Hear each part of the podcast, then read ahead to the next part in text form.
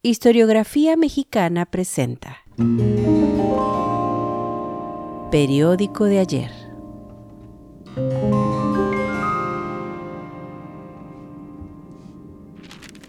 Periódico Regeneración. 24 de diciembre de 1910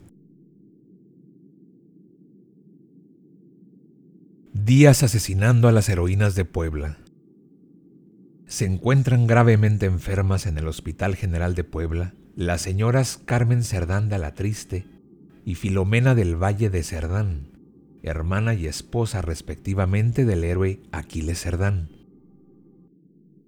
La herida que por la espalda recibió la señora Cerdán de la Triste se ha hecho infecciosa, mientras que la señora del Valle de Cerdán, por el hecho de encontrarse embarazada y haber sufrido tanto, se encuentra en una situación angustiosa. No obstante esto, el juez de distrito de Puebla va a diario a molestar a estas dignísimas mujeres, tratando de hacerlas denunciar a los revolucionarios.